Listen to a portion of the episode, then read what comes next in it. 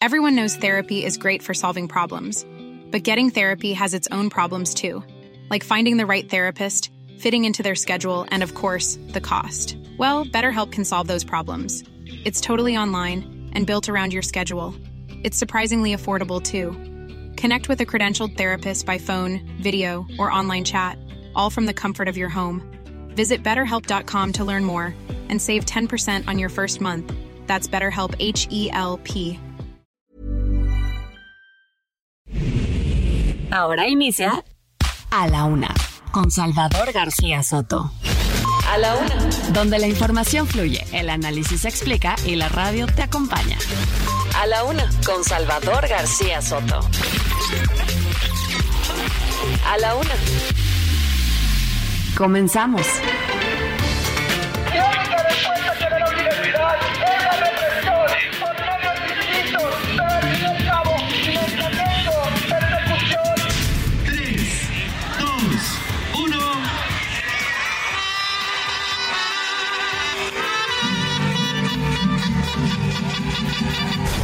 Seguiré alzando la voz por mis hijos. Con quien me invite a luchar, ahí voy a estar. ¡Fuera fuerzas corruptas! Necesito madurar en muchos aspectos de mi vida, como padre, como esposo, como amigo, por supuesto que como servidor público. Y hay que saberlo reconocer. Nuestro problema tanto de Temisco como de Cuernavaca es que los elementos operativos son llamados posterior al robo.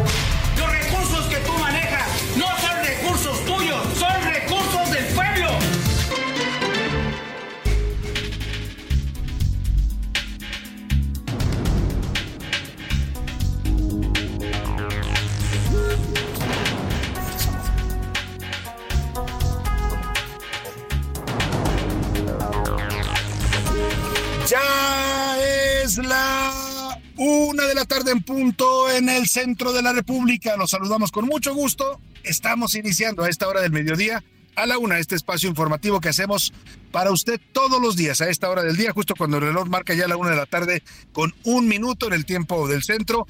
Estamos listos, estamos listos, preparados, con mucha energía, con muchas ganas para informarle, para entretenerle y para acompañarle en esta parte de su día, en este martes 5 de septiembre. Vamos a estar llevándole lo más importante, solo lo más importante del panorama informativo que corra en el país, en la ciudad y en el mundo. Se lo estamos, se lo vamos a estar actualizando en las siguientes dos horas en esta emisión informativa, en donde vamos a tener lo más relevante, las historias, las noticias, las entrevistas. Vamos a hablar de los personajes, de lo que está ocurriendo justamente en este, en este momento del día. 24 grados centígrados la temperatura acá en la Ciudad de México. Desde aquí saludamos con gusto a toda la República donde sintonizan y escuchan el Heraldo Radio. Mandamos saludos afectuosos a toda la gran familia del Heraldo Radio que sintoniza a la una, a Guadalajara, Jalisco, la Perla Tapatía, a Monterrey, Nuevo León, la, la Sultana del Norte, también a Tampico, Tamaulipas, allá el puerto del Golfo de México. También saludamos, por supuesto, a toda la gente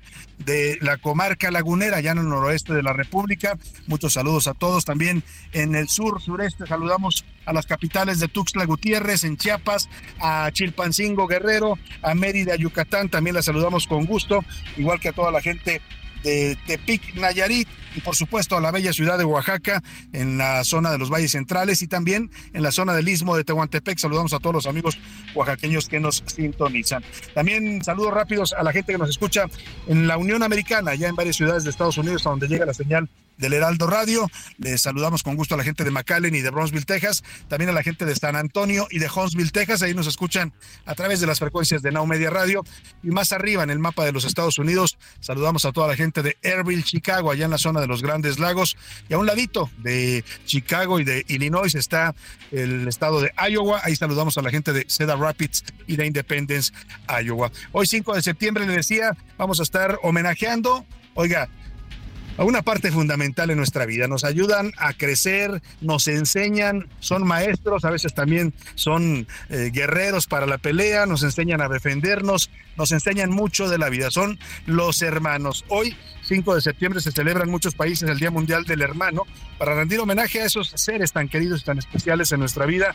A veces los odiamos, a veces los amamos, pero nunca, nunca van a dejar de ser nuestros hermanos, nuestra sangre, la gente con la que crecemos, con la que compartimos un hogar, una familia, con la que compartimos aprendizaje, experiencias, dolores, alegrías, en fin, ¿qué le puedo decir yo de los hermanos? Mire, la palabra hermano simplemente se origina del latín germanus, que significa germen, que a su vez proviene de la palabra gigno, que significa verdadero y exacto. Hoy vamos a homenajear a todos los hermanos. En, en México los saludamos a todos. Yo saludo a mis hermanos. Tengo seis hermanos, soy de familia grande.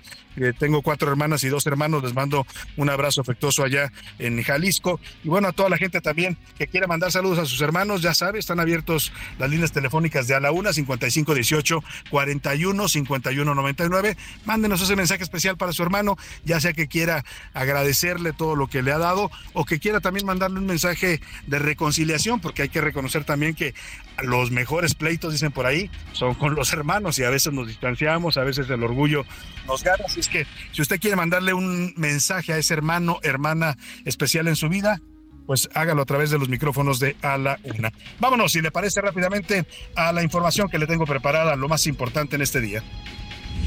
A la Una. Con Salvador García Soto.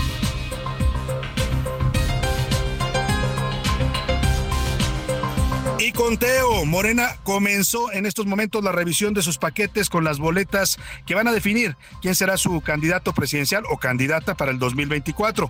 Por la mañana los paquetes que contenían estas papeletas en los que se realizó la encuesta de Morena fueron llevadas desde el centro eh, a una bodega en el World Trade Center en donde se está realizando en estos momentos el conteo. No hay mucho misterio, todo el mundo piensa que hay una ganadora clara, pero vamos a esperar los resultados oficiales en Morena y en todo caso si hay una incógnita en este momento en el proceso interno de Morena es qué va a hacer Marcelo Ebrard. Todavía ayer por la tarde subió un tuit diciéndoles canciller que estaba muy preocupado por las irregularidades que hubo en el levantamiento de la encuesta y ahora también en el conteo de los votos. Vamos a estar siguiendo de cerca esta definición que está ya a horas de producirse en el partido Morena.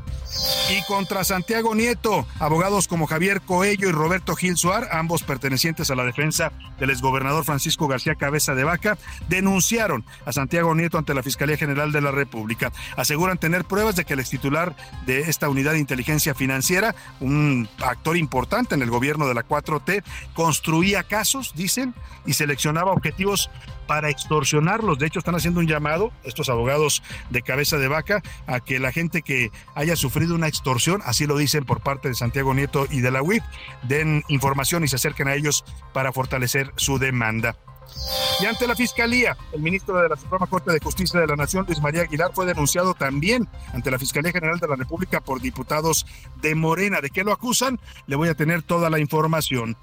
En los deportes, contra el chanchullo. La organización del Maratón de la Ciudad de México está analizando las anomalías en los tiempos de algunos corredores y podría eliminar, escuche usted, hasta 11 mil registros, o sea, 11 mil tramposos hubo en el maratón de la Ciudad de México. Qué pena, de verdad, como dicen, de pena ajena. Somos un maratón elite, somos un maratón que califica para los grandes maratones del mundo y pues tenemos lamentablemente mucha gente que hace trampa, se brinca las calles para llegar a la meta y cumplir un cierto tiempo. Vamos a hablar de este tema con Oscar Mota. Además, el Comité Olímpico Internacional acaba de crear una comisión especial para los llamados eSports o los deportes virtuales que empiezan también a entrar ya en el objetivo del olimpismo. En el entretenimiento, Anaya Arega nos va a platicar sobre lo bueno, lo malo y lo feo en el mundo del espectáculo. Nos tiene noticias interesantes para comentarnos en este mediodía. Vámonos, si le parece, directo a la información, las noticias más relevantes que usted tiene que conocer en este martes. Estas son Las de cajón. en A la Una. Oiga, y Morena, Morena comenzó ya la revisión de los paquetes, le decía, con las boletas que van a definir quién, quién va a ser su abanderado a la presidencia de la República, aunque en este momento le van a denominar coordinador para la defensa de la transformación. Hoy por la mañana, los paquetes que contienen los votos, porque esto es un experimento raro el que hizo Morena, es una encuesta en la que a la gente le preguntó, no con cuestionarios, sino con papeletas. Le daba una papeleta donde le decía, aquí están las seis corcholatas presidenciales, ¿cuál te gusta para ser nuestro candidato a la presidencia, nuestro coordinador? Y la gente marcaba con una X el nombre del candidato o candidata que le parecía. Todas esas boletas que fueron recabadas en cerca de cinco días que duró el levantamiento de Morena, en medio de, hay que decirlo, una serie de denuncias de irregularidades por parte de los aspirantes. Se quejaron de que el Comité Ejecutivo Nacional y la Comisión Nacional de Elecciones no realizaron bien la encuesta, que tuvieron retrasos, que tuvieron eh, muchas problemáticas, pues que han manifestado dudas sobre cómo se levantó esta encuesta, pero finalmente, pues Morena dice ya tener su levantamiento completado y que lo hicieron en más o menos 3.500 secciones electorales de la República en todos los estados y bueno, pues ahora van a proceder al conteo de los votos o las respuestas de la encuesta, como se le quiera llamar. Alfonso Durazo, quien es el presidente del Consejo Nacional Morenista, citó a las llamadas corcholatas, a los seis aspirantes de Morena, para mañana, mañana miércoles a las cinco de la tarde, justamente ahí en el World Trade Center les van a dar a conocer el resultado de la encuesta. Chan, chan, chan, chan. ¿Quién será? ¿Quién será? ¿Usted tiene dudas? Bueno, mucha gente piensa y la percepción general es que esto ya está definido desde hace tiempo y que va a ser la jefa de gobierno Claudia Sheinbaum, ex jefa de gobierno. Otros quieren, piden esperar porque dicen que puede haber sorpresas. La realidad es que, pues, el proceso de Morena llega con muchos cuestionamientos, pero vamos a ver finalmente cuál es su resultado. Y yo le decía, lo que falta en todo caso por saber, lo único que quizás no esté definido en Morena a estas alturas es qué va a pasar con Marcelo Ebrard. ¿Va a aceptar los resultados? ¿Va a decir, está bien, ganó Claudia Sheinbaum y le va a levantar el brazo? ¿O va a decir, el proceso estuvo plagado de irregularidades, como lo vino denunciando. Ahí sí Marcelo Ebrard ha sido congruente porque ha estado denunciando desde la compra de votos con los programas del bienestar, de la Secretaría de Bienestar Federal, hasta el acarreo de personas a los mítines de Claudia Sheinbaum y de algunos otros candidatos, hasta el uso excesivo de propaganda en espectaculares. En fin, Marcelo Ebrard ha sido consistente. La pregunta es, ¿lo será mañana que se conozcan los resultados, si es que estos no le favorecen, será aceptar o será revelarse. Por ahí hoy hay una columna interesante de Jorge Cepeda Patterson, es un periodista que muchos ubican cercano también al ex canciller Marcelo Ebrar, que hoy dice pues que Marcelo no está perdido, ¿eh? que si Marcelo no gana la encuesta de Morena, Marcelo tiene cabida en Movimiento Ciudadano con Dante Delgado y habrá que tomar en cuenta lo que dice Jorge Cepeda Patterson. Por lo pronto vamos con Elia Castillo que nos da detalles del inicio de este conteo de los votos, encuestas, ya no sé cómo llamarles, pero del proceso interno de Morena. Elia, te saludo, muy buenas tardes.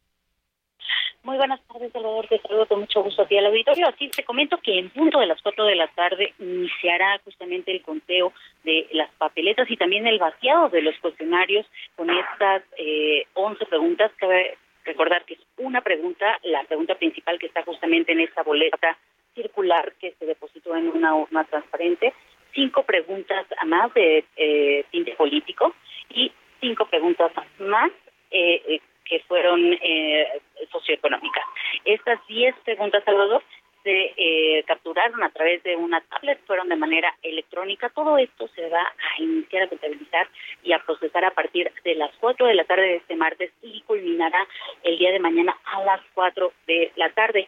Esto informó justamente el dirigente nacional Morena, Mario Delgado, durante el arranque de o la salida de eh, parte de las papeletas eh, donde se, donde estaban resguardadas en la colonia es eh, Esperanza en la delegación Cuauhtémoc a las 7 de la mañana arribó el dirigente nacional de Morena y estas camionetas partieron alrededor de las siete y media de estas instalaciones hasta el World Trade Center donde están llegando todo todo este material eh, de la encuesta, todo eh, todas las boletas, a fin de que en punto de las cosas de, la tarde sean contabilizadas. Pero escuchamos parte de lo que comentó Mario Delgado, solo sobre lo que se espera o sobre cómo será este proceso para contabilizar las boletas y también eh, pues recibir la información o capturar la información de los cuestionarios. Entonces, hoy, repito, hoy 8 de la mañana arranca la entrega de paquetería en el World Trade Center, se inicia la revisión física, que es la primera etapa. De, de las 8 de la mañana a las 3 de la tarde es la primera etapa de revisión física de los paquetes, cuáles tienen la integridad para ser contados y cuáles no. Y a las 4 de la tarde empieza el conte o la apertura de las urnas. Hasta que debe tener como máximo a las 4 de la tarde del siguiente día. Salvador, te comento que en las inmediaciones del World Trade Center hay dos equipos reunidos. El primero es el equipo del canciller Marcelo Ebrard en un hotel eh, pues, justamente a unos metros del World Trade Center que se reúne ya con sus operadores políticos, arribó exactamente a las 12.30 de este martes a este en donde al grito del presidente, presidente y Marcelo Marcelo lo recibieron sus operadores políticos, quienes eh, aproximadamente 50, 50 eh, de sus representantes serán capacitados para la validación de estas boletas. Te comento un poquito del proceso de validación. Será a través de un código QR que contiene la papeleta circular. Finalmente, eh, quien, la papeleta será la que tenga, o el resultado de la, papeleta será el que tenga el mayor valor, el 75%. Así es que se eh, verificará eh, la boleta a través de un código QR con la respuesta que hayan pues manifestado los encuestados. Es, se reúne quien no eh, quiso hablar sobre el tema dijo que debido a la veda no podía hablar al respecto, sin embargo sí dijo que espera que Morena tenga ética en este proceso, eh, en este proceso interno que culminará el día de mañana con el anuncio del ganador de la contienda. Y en un, otro hotel eh, también cercano al World Trade Center se encuentra reunido el equipo, los operadores políticos de Claudia Sheinbaum. Al momento no se ha confirmado si llegará a estas instalaciones la ex jefa de gobierno o si se encuentra ya reunida con sus operadores, pero también esta reunión, Salvador, es con el mismo capacitar a quienes los representarán en esta eh, en el conteo de las boletas que arrasará a las 4 de la tarde. En la, eh, hasta las 8 de la mañana de este martes se tenían eh, pues ingresados o más bien arribaron a esta eh, empresa de seguridad alrededor de 50 paquetes con encuestas, aún faltaban este, alrededor de 700 paquetes con el resto de las encuestas que seguían llegando la mañana de este martes, procedentes de diferentes partes del país. Mario Delgado aseguró que ante estos señalamientos de irregularidades, de desaseo, de incluso relleno de, de bolsas de seguridad, señaló que se van a dar cuenta al momento de verificar estos paquetes porque eh, tienen diversos sellos seguridad que incluso no se les comentaron ni a los candidatos ni a los representantes y tampoco a los encuestadores. Así que estaremos a la espera de eh, pues esta encerrona porque prácticamente no saldrán hasta el día de mañana los escrutadores y las personas que se encuentran dentro no pueden salir y tampoco se les permitió el ingreso de teléfono. Pues vamos a estar muy pendientes, Celia Castillo. La verdad es que es un proceso que ha sido muy atropellado, con muchas denuncias de irregularidades, tanto en su etapa de, eh, de, campaña que hicieron los aspirantes o de recorrido por el país, como ahora en el levantamiento de la encuesta, pero esperaremos a ver cuál es el resultado que informa Morena. Estaremos en contacto contigo, cualquier información que surja ahí en el World Trade Center, Celia Castillo. Claro que sí, saludos, muy bien, muchas gracias. Muy buenas tardes, Aelia Castillo. Y sobre este tema ya habló el, la mañana el presidente López Obrador, dijo en su conferencia mañanera que él no va a inclinar la balanza, ni la ha inclinado, dice, en favor de ninguno de los aspirantes, que él va a apoyar al que gane la encuesta y que le va a entregar el bastón de mando, cualquier cosa que eso signifique. Escuchemos. Yo no he inclinado la balanza, se acabó el dedazo entonces yo voy a apoyar al que gane la encuesta como miembro dirigente del movimiento de transformación y le voy a entregar el bastón de mando, no la banda presidencial, voy a entregar el bastón de mando para la conducción del movimiento de transformación. Yo no sabía que había un bastón de mando para la cuarta transformación, pero ya se lo inventó el presidente López Obrador, que es muy dado a estos símbolos, a esta simbología política, va, a entregar el bastón de mando, dice, de la 4T a quien resulte ganador. Y mire, no sé, pero le iba a pedir por allá al productor que me pusiera este efecto de Pinocho cuando está diciendo que es un niño de verdad y le empieza a crecer la nariz porque pues eso que el presidente diga que no ha apoyado a nadie, que él no metió las manos, que no tiene simpatías por ninguno, bueno, pues que lo crea quien lo quiera creer, ¿no? Como dicen por ahí, el que no lo conozca, que lo compre al presidente con ese discurso, porque todas las evidencias, todas las señales, el uso de eh, estructuras federales del bienestar, pues hablan claramente de que él sí favoreció y sí tuvo siempre preferencia por una candidata, por un aspirante en este proceso de Morena. Y bueno, el presidente ya que anda encarrerado, eh, el proceso, fíjese qué curioso es el presidente, aplica muy bien para él esto de uno, los que ven la, la viga en el ojo ajeno, pero no ven la paja en el propio, porque se puso a criticar hoy el proceso del Frente Amplio, dice que ha sido un, un, eh, un, un fracaso el proceso del Frente Amplio y como si el de Morena hubiera sido, con todo respeto, un proceso muy limpio y muy fuera de cuestionamientos. Esto fue lo que dijo el presidente sobre cómo vio él el proceso de la oposición. Ya está conectado. Quieren regresar con lo mismo, nada más que pues no, no les veo futuro. No creo que la gente vuelva a los tiempos de la corrupción, del influyentismo. No cualquiera puede gobernar el país. No, no cualquiera, presidente, y ahí piénsele bien a quién va a apoyar para, para su candidato a la presidencia, ¿eh? porque no cualquiera, y la verdad que varios de los que trae usted en la lista de Morena, pues no se les ven con todo respeto, tamaños para gobernar el país. Pero bueno, ahí lo dejamos. Vámonos ahora a esto que está emprendiendo, yo le llamaría una ofensiva de cabeza de vaca. Mire, no es casualidad que le acaban de revertir el amparo que tenía, lo logró la Fiscalía General de la República, un amparo que lo protegía de ser detenido, que le congelaba la orden de aprehensión por delitos graves federales de los que lo acusan desde el año 2021. Está esta investigación de la Unidad de Inteligencia Financiera, la acusación de lavado de dinero, de operaciones con recursos de procedencia ilícita y de enriquecimiento ilícito. Bueno, pues eh, eh, al activarse de nuevo esa orden de aprehensión, viene esta contraofensiva mandada pues desde allá donde dicen que vive, algunos dicen que en Dallas, otros dicen que en Houston, ahí está el exgobernador panista de Tamaulipas, Francisco García Cabeza de Vaca,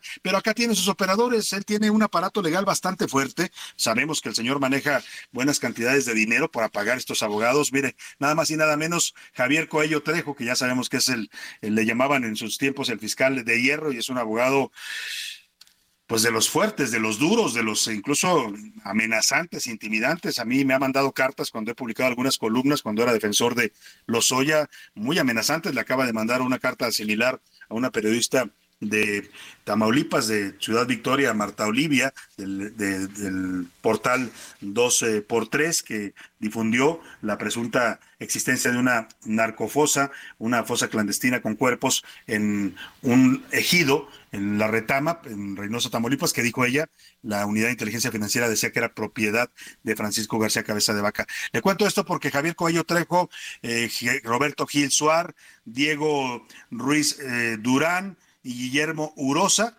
Fíjese, es Javier Coello, Trejo padre, Javier Coello hijo.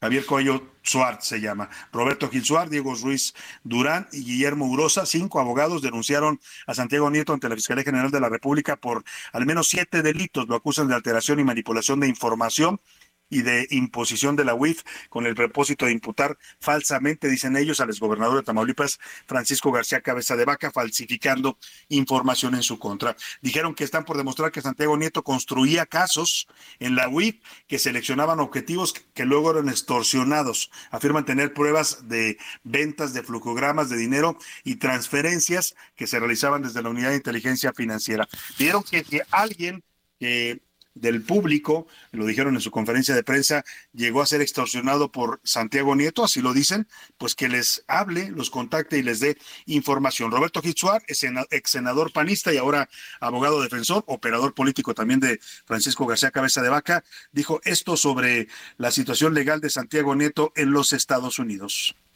El señor Santiago Nieto está denunciado en Estados Unidos y estas investigaciones serán, están siendo formalizadas judicialmente en Estados Unidos porque entre los muchos casos que el señor Santiago Nieto enderezó en su gestión, se metió con ciudadanos estadounidenses que son afectados por esa, esa gestión. Camino se hizo de una cuantiosa fortuna que está documentada en los medios de comunicación.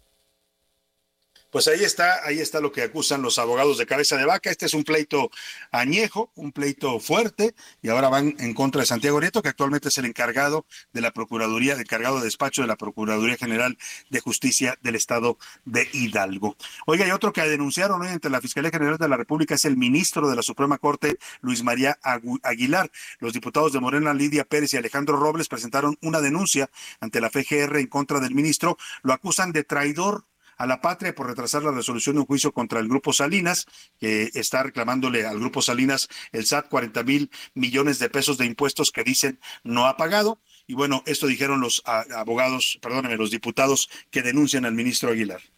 Y estamos hablando que el ministro tiene bajo su escritorio ya prácticamente por un año este caso. Son 40 mil millones de pesos, el equivalente a presupuestos de algunos estados de nuestro país, o con lo que podríamos incrementar un 20% más la pensión universal de adulto mayor. Lo que aquí se denuncia, pues claro que alcanzaría no solamente para el presupuesto de órganos autónomos como el INAI. Con este eh, recurso que pudiera obtenerse, eh, estaríamos cubriendo presupuestos de algunos bueno, pues ahí están los argumentos de estos dos diputados de Morena para denunciar al ministro. El presidente López Obrador también le pidió hoy en la mañana que dé la cara y que responda a estas acusaciones. Vamos a iniciar el homenaje a los hermanos el día de hoy en A la Una con esto, que es un clásico amigo del gran Roberto Carlos. Tú eres mi hermano del alma, realmente el amigo, en todo camino y jornada está siempre conmigo aunque eres un hombre, aún tienes alma de niño. Aquel que me da su amistad, su respeto y... Heraldo Radio, la H se lee, se comparte, se ve y ahora también se escucha.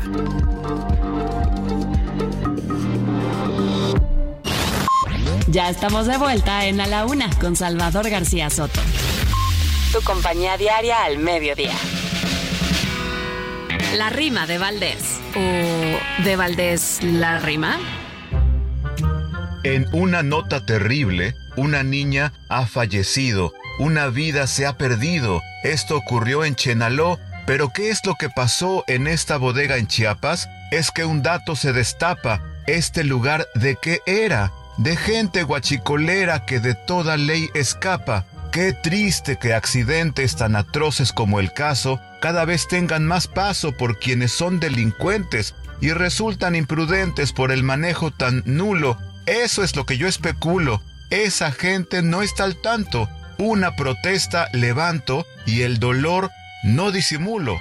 Se trata de gasolina, no sean idiotas, la neta. A quien en todo el planeta se le ocurre, no es cantina, una vida que se arruina por una ambición ratera, es que uno se desespera pues no solo es un delito, es peligroso, repito, ahora ¿qué es lo que se espera? Son daños colaterales, dirían muy equivocados, son temas muy arriesgados que de las manos se sale y ningún dinero vale lo que una vida, no frieguen y por su alma que rueguen, pues estaremos de luto. Mientras tanto, yo discuto que a las leyes ya se apeguen.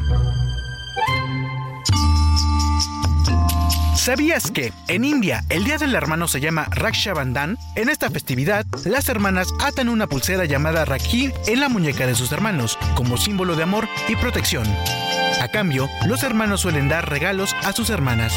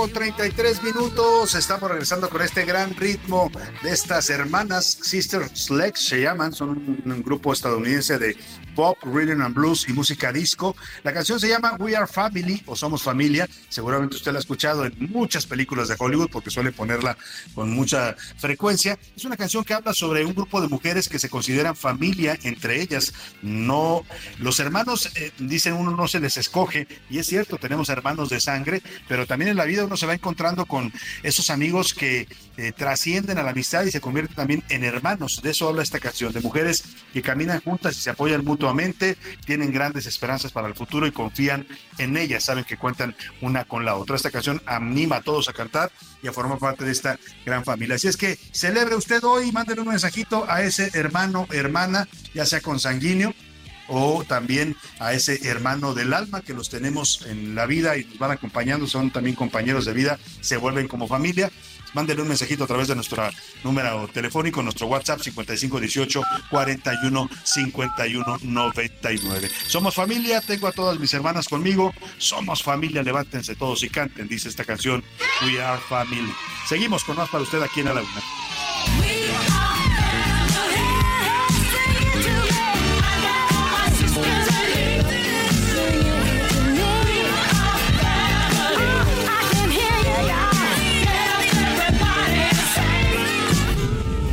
A la una, con Salvador García Soto.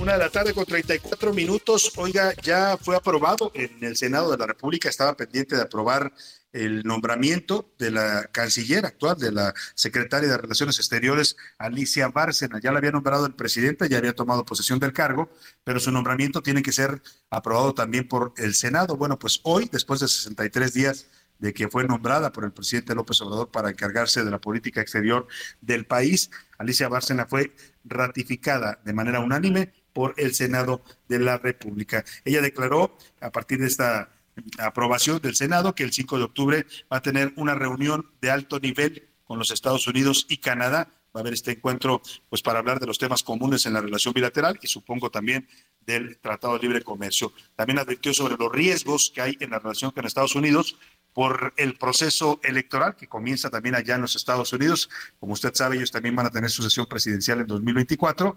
Y bueno, pues lo que advierte la, la canciller mexicana es que preparémonos porque México se vuelve un tema electoral para Estados Unidos y nos tiran por todos lados, sé que si por la migración, que si por las drogas, por el fentanilo, por el narcotráfico, si terrorismo, en fin, vamos a estar en la agenda electoral estadounidense, es lo que advierte hoy la canciller. Vamos contigo, Misael Zavala, que estás ahí, seguiste de cerca en el Senado de la República la aprobación del nombramiento de la secretaria de Relaciones Exteriores. Te saludo, buenas tardes, Misael.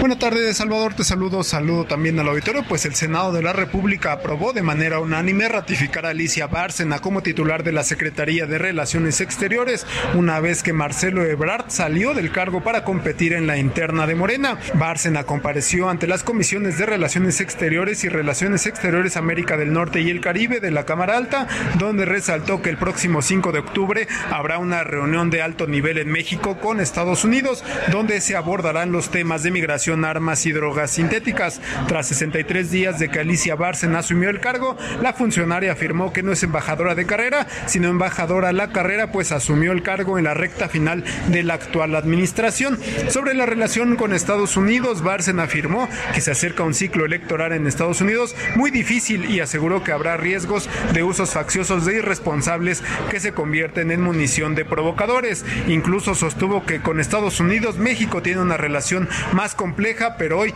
está pasando por un buen momento. Ahondó que este año se calcula que cerca de 150 mil personas soliciten refugio en México, por lo que nuestro país se ha convertido en uno de los países más con más solicitudes de asilo por debajo de Estados Unidos y Alemania. Salvador, hasta que la información.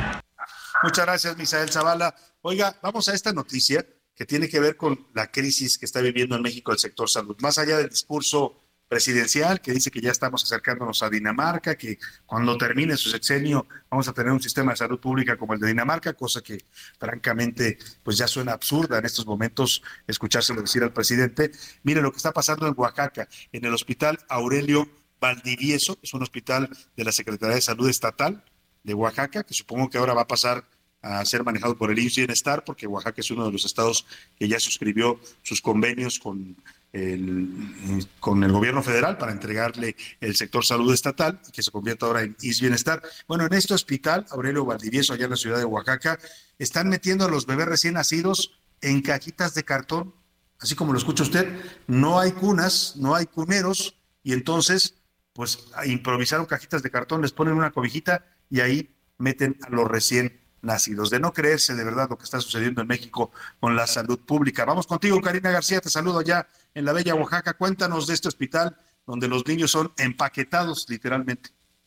Así es, el director del Hospital Civil de Oaxaca, doctor Aurelio Valdivieso, Bernardo Herrera Juárez, descartó sobresaturación en el nosocomio y aseguró que fue una decisión unilateral de colocar a un bebé recién nacido en una caja de cartón, como se dio a conocer y viralizó en redes sociales.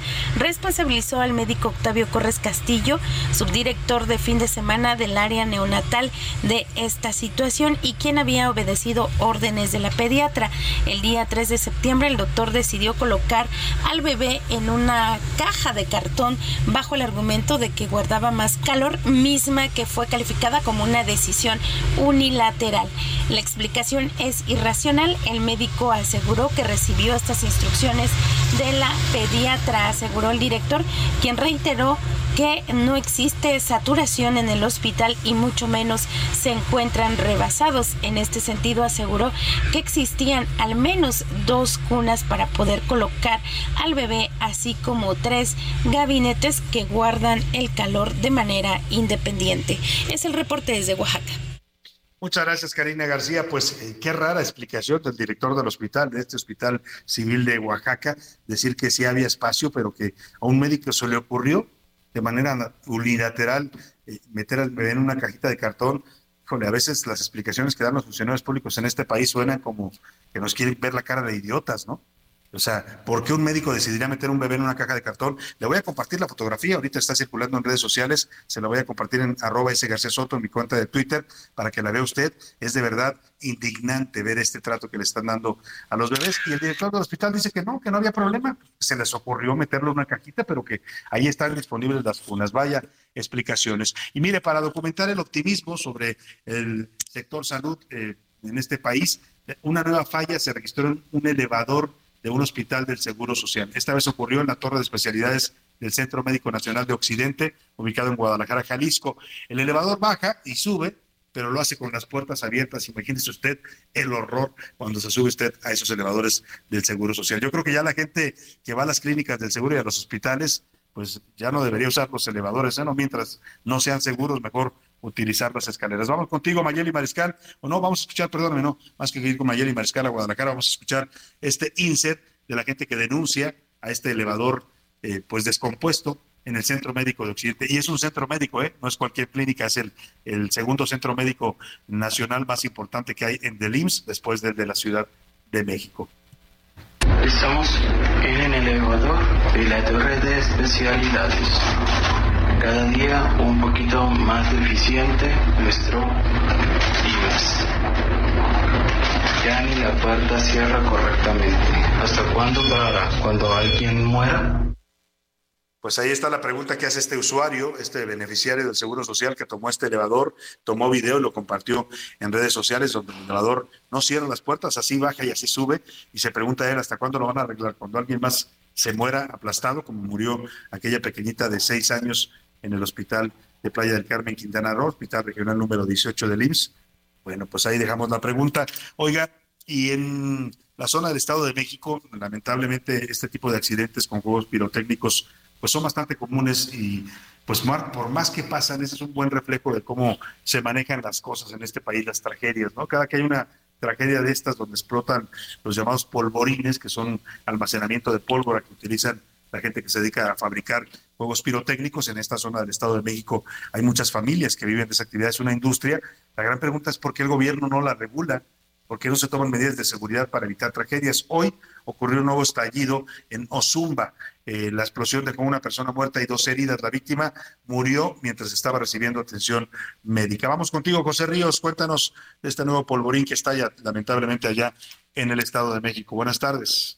¿Qué tal, Salvador? Buenas tardes. informo que al menos una persona ha muerto y otras más resultados lesionadas por la explosión de un polvorín de pirotecnia. Esto en el municipio de Ozumba, en el Estado de México. Hasta el momento, la Coordinación General de Protección Civil del Estado de México informó que la explosión ocurrió en la calle Ahuehuete, esto en la delegación San Mateo Tecalco, cuando un polvorín de aproximadamente 4 por 4 metros explotó en las inmediaciones de un terreno semidespoblado y donde se encontraba un taller de pirotecnia, el cual hasta el momento todavía no se deduce si este negocio era clandestino o contaba con las regulaciones para la fabricación de estos artículos. Hay que apuntar, Salvador, que las tres personas eran del sexo masculino. Hasta el momento una fue trasladada al Hospital Valentín Gómez Farías en Amecameca y otra más en el Hospital Hermenegildo Galeana, mientras que otra persona ahí en ese mismo centro médico se le fue confirmada su fallecimiento. Vamos a estar al pendiente sobre esta situación, Salvador. Muy buena tarde y seguimos pendientes. Bueno, pues ahí está esta eh, tragedia con juegos pirotécnicos allá, con pólvora, más bien allá en el Estado de México. Oiga, y en Sonora, la Fiscalía de Justicia acaba de emitir un fallo, pues me parece ejemplar. Cuando la justicia quiere en México funciona, ¿eh? lamentablemente en muchos casos no lo hace pues por corrupción o a veces por, eh, por sobresaturación de los juzgados, pero en este caso la, la Fiscalía de Justicia de Sonora pidió una condena de prisión a Jesús Vladimir, un joven de 23 años de edad que asesinó a una menor, una niña de 11 años llamada Zafiro Samantha. Esto ocurrió el domingo pasado en Nogales. Fue un asesinato que consternó a toda la gente de Nogales y se pidió pues un castigo ejemplar. Esto es lo que está pidiendo eh, la fiscalía y parece que el juez lo concedió 90 años de prisión a este asesino de niños allá en Nogales, Sonora. También lo acusaron del intento de feminicidio de su madre. Vamos contigo, Gerardo Moreno, allá en Sonora. Eh, te saludo, buenas tardes. Hola, ¿qué tal Salvador? Qué gusto saludarte desde el estado de Sonora, donde te quiero platicar que una pena total de 90 años de cárcel fue la sentencia que se dio a Jesús Vladimir N. de 23 años de edad, quien aceptó ser el culpable del homicidio de la niña Zafiro Samantha, que ocurrió el pasado domingo en la ciudad fronteriza de Nogales, Sonora, y también por la tentativa de feminicidio en contra de su madre. Te platico que la Fiscalía de Sonora detalló que la pena otorgada por el juez penal del tercer distrito de fue de 65 años de cárcel por el homicidio infantil de la niña Zafiro de 11 años de edad y de 25 años por la tentativa de feminicidio de la señora Encarnación Luisa de 39 años de edad, madre de la niña. El imputado optó por aceptar su culpabilidad en un procedimiento abreviado que derivó en la condena final. Gracias al apoyo de los propios familiares del agresor, se logró localizar a esta persona en un domicilio de la colonia Pueblo Nuevo, donde fue detenido la madrugada de este lunes. Así la situación y la conclusión de este terrible caso ocurrido en Nogales, Sonora, Salvador. Pues vaya, un castigo ejemplar el que logra la Fiscalía de Justicia de Sonora, los jueces apoyan y bueno, me parece que eso es lo que necesitamos en este país, que las penas empiecen a ser cada vez más eh, fuertes para pues tratar de inhibir por lo menos a los delincuentes antes de que cometan asesinatos tan deleznables como este. Oiga, por cierto, ya que hablamos de Sonora y de este caso allá en Nogales, en la frontera, eh, en, Sonora se preguntan cuándo va a regresar el gobernador Alfonso Durazo. Tiene más de dos semanas aquí en la Ciudad de México porque está muy entretenido eh, con la, la encuesta del proceso de Morena. Más de, ya va para dos semanas que no lo ven en su estado. Y la pregunta es, Señor gobernador eh, de Sonora, Alfonso Durazo, usted se contrató para ser un gobernador de medio tiempo, o sea, para compartir su gubernatura, para eso ganó las elecciones, para compartirla con las actividades partidistas. No hay ninguna explicación lógica. Señor está en horarios laborales, ¿eh? Habría que ver si le van a descontar el sueldo por lo menos, porque no se está presentando a trabajar. Lleva más de una semana, lleva para dos semanas que está radicando en la Ciudad de México y que está metidísimo en el proceso de Morena. Y la pregunta es, y los sonorenses no importan. Total, el Estado es como Suiza, ¿no? Está tranquilo, no hay problemas, no hay violencia, no están matando gente en Ciudad Obregón, en Guaymas, en San Carlos, o sea, no hay narcotráfico en Sonora. ¿Cuál es el problema? Si es un Estado tan tranquilo, el gobernador se puede dar el lujo de venirse casi dos semanas a la Ciudad de México y desentenderse de su Estado, ¿no?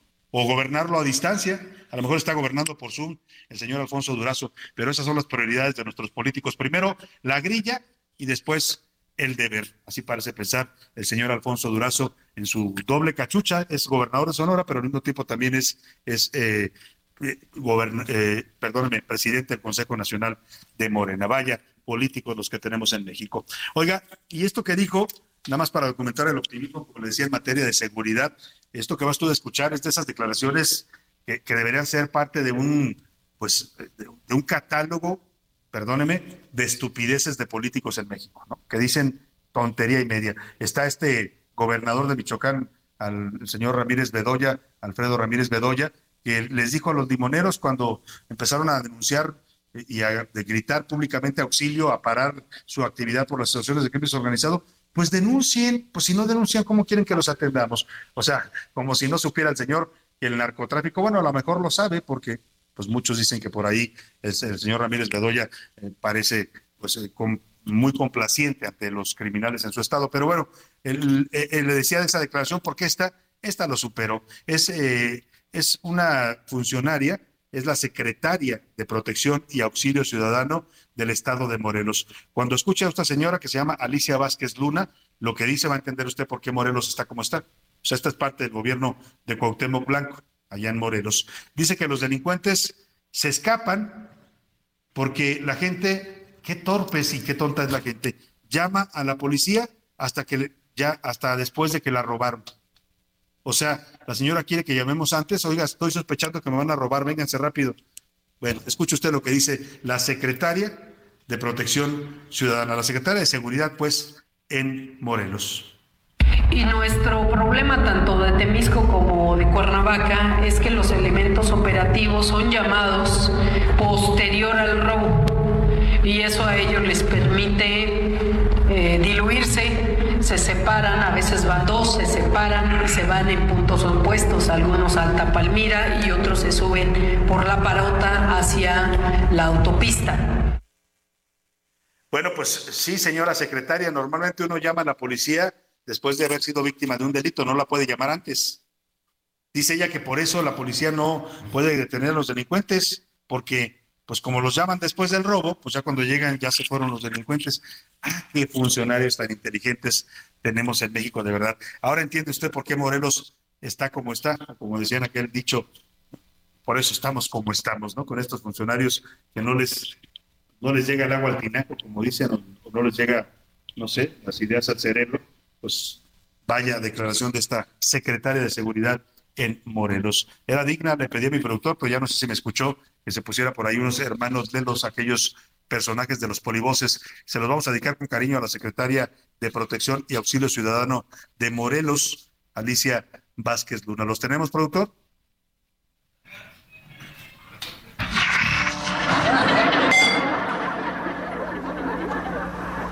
Ya llegué, hermano Lelo. ¿Cómo estás? De maravilla, hermano Lelo. Me da mucho gusto que hayas llegado. Estaba yo quitándole las piedras a los frijoles.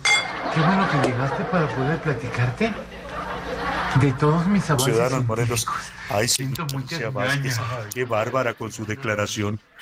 Bueno, pues así lo dejamos. Vámonos, si le parece rápidamente, a las eh, pues vamos a, vamos a, las preguntas, si le parece las preguntas del día, para que usted nos vaya marcando y mandando sus opiniones y comentarios sobre los temas de la agenda pública de este país. En A la Una te escuchamos. Tú haces este programa. Esta es la opinión de hoy.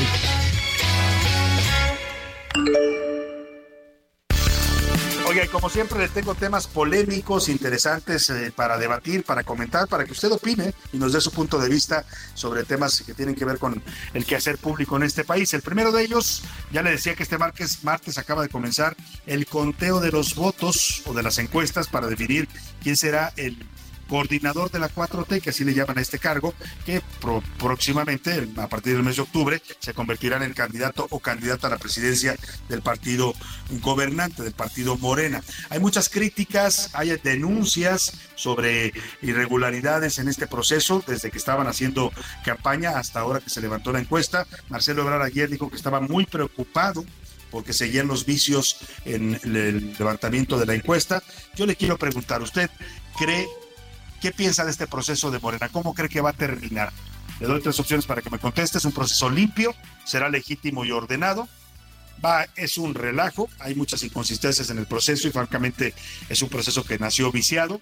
O no nos hagamos, ¿para qué tanto brinco? Como dicen por ahí, estando el suelo tan parejo, siempre fue, es y será Claudia, como dicen por ahí muchos morenistas. Y el segundo tema que le pongo sobre la mesa, hoy celebramos y conmemoramos a los hermanos en una parte toral en nuestro crecimiento y desarrollo como seres humanos, son parte de nuestra familia consanguínea, eh, pero también también hablaba yo de los otros hermanos, están los hermanos de sangre, pero también están los hermanos de vida que nos vamos encontrando en el camino, ¿no? Y que nos van ayudando también a, impulsarnos, a, crecer también con ellos.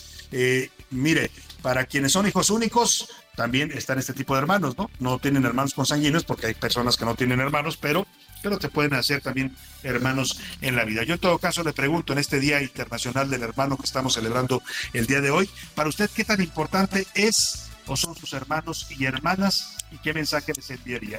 Para mí son vitales, gracias a ellos soy quien soy. Eh, la primera opción, mi hermano no es tan relevante en mi vida, la verdad que tengo hermanos a los que no veo mucho, o tener un hermano es tener un amigo incondicional y para siempre.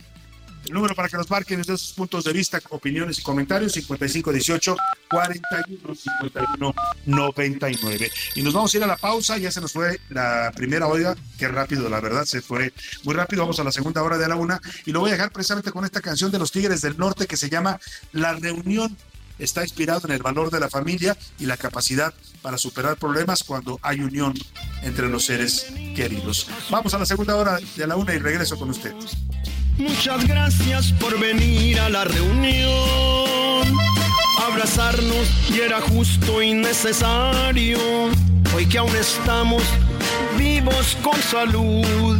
Salud por eso.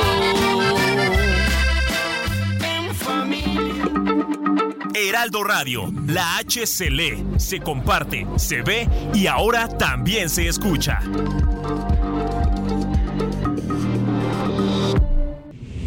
Ya inicia la segunda hora de A la Una con Salvador García Soto. A la Una, donde la información fluye, el análisis se explica y la radio te acompaña. A la Una con Salvador García Soto. A la Una.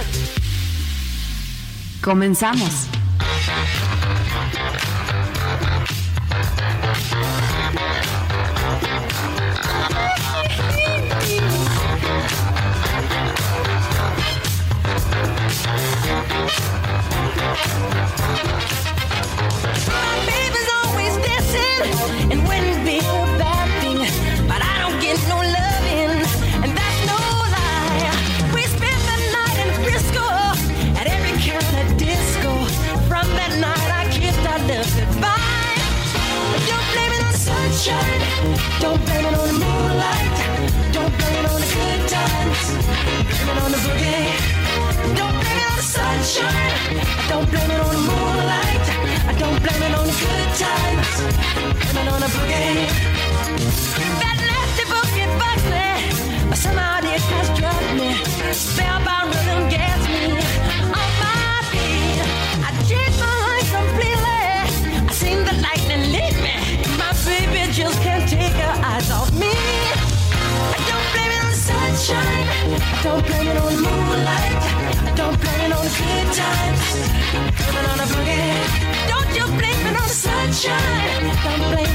Las dos de la tarde en punto en el centro de la República y es un gusto de verdad saludarlo a esta hora del mediodía. Estamos iniciando ya la segunda hora de a la una. Vamos a la segunda parte de este espacio informativo. Lo hacemos todavía con muchas ganas de seguir acompañándole, de seguir siendo su compañía diaria al mediodía y también, por supuesto, de llevarle todavía mucha información importante que se está generando en este momento en la ciudad, en el país y en el mundo. Vamos a tener una segunda hora con muchos temas informativos importantes que ya le estaré comentando en un momento más.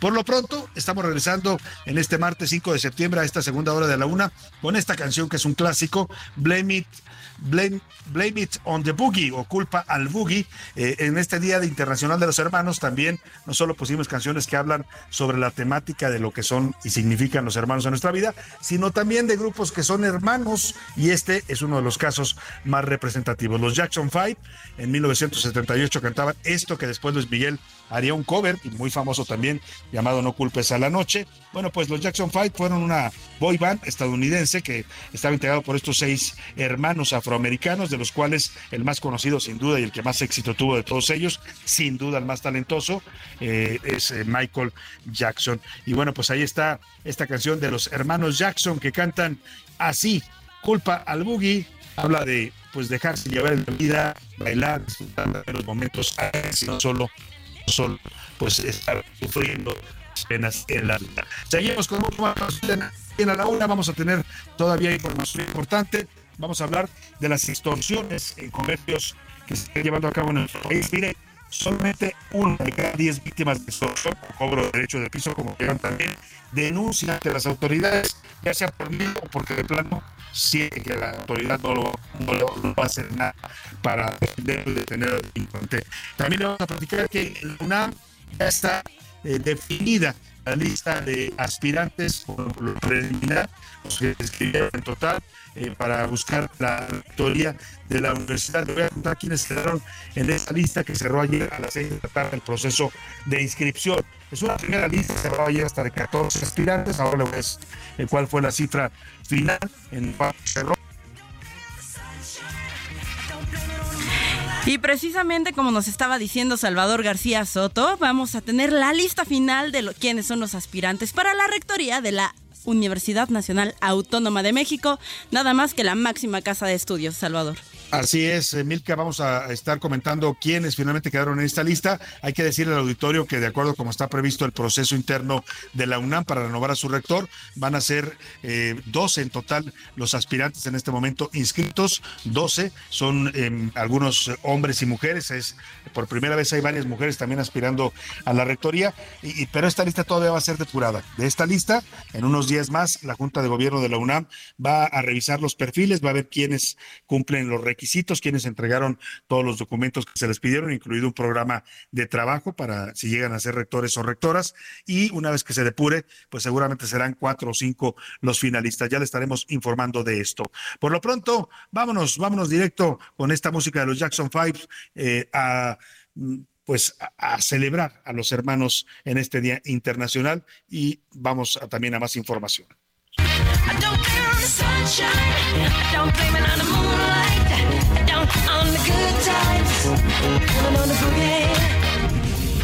A la una. Con Salvador García Soto. Dos de la tarde con cinco minutos y vámonos, vámonos a más información en este martes. Vamos a estar eh, comentando temas, ya les decía, importantes. Y un- este es uno de los temas, yo diría, más graves en este momento en México y también de los que más ignora la autoridad. No he escuchado al presidente en cinco años que lleva en la mañanera hablar por lo menos de este tema de manera consistente, reconocer que hay un problema grave, decir que están teniendo, van a hacer una estrategia para combatirlo estoy estoy hablando de la extorsión o el derecho de piso, se ha convertido en un cáncer. Yo le decía, en este país pagamos doble impuesto.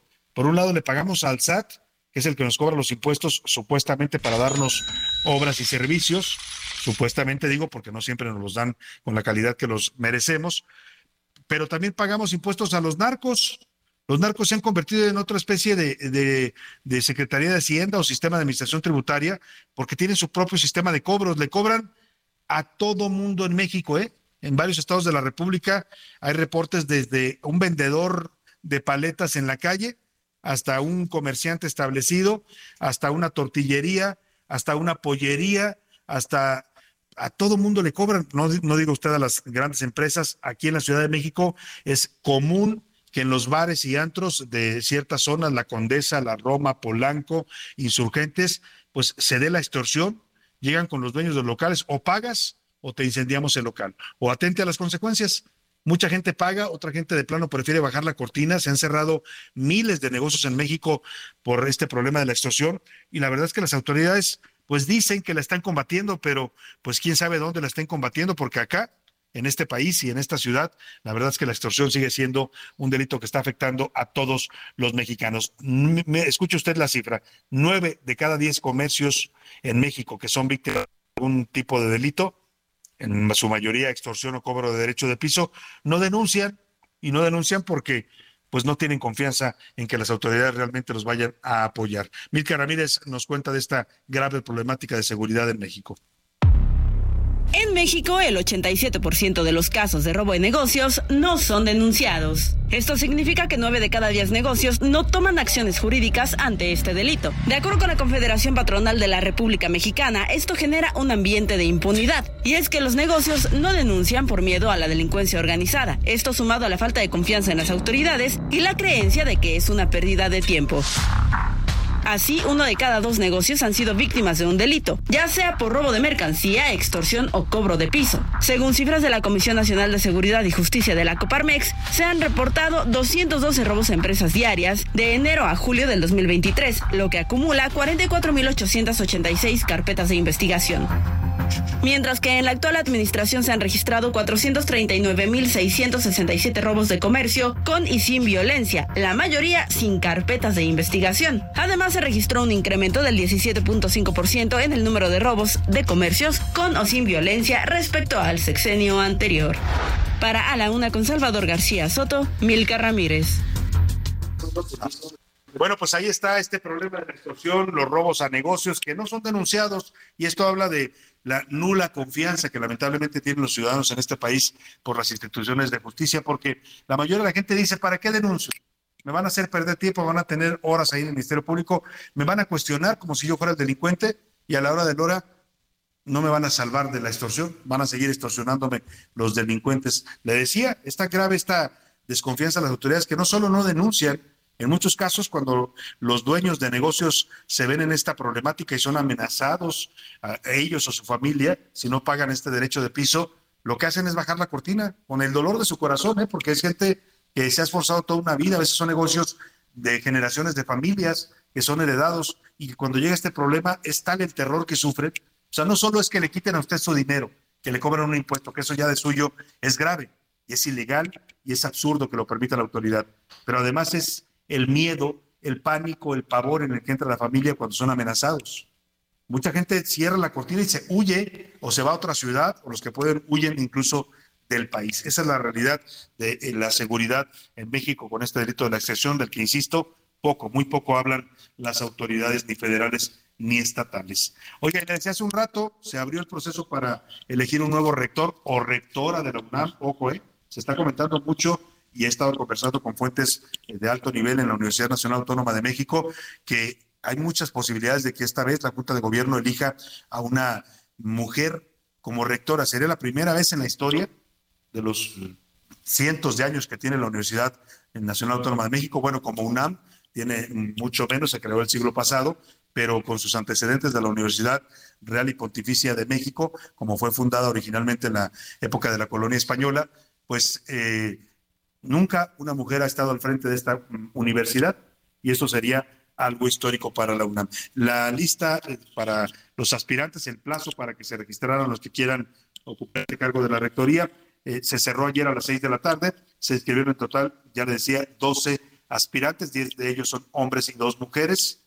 O sea, las probabilidades no les favorecen a las mujeres, pero vamos a estar atentos sin duda al proceso. Ricardo Romero nos platica quiénes son los que buscan dirigir a la máxima universidad mexicana. Concluyó el registro para quienes aspiran a competir a la rectoría de la Universidad Nacional Autónoma de México en el periodo 2023-2027. Al menos 12 personas están inscritas en la lista, 10 son hombres y 2 mujeres.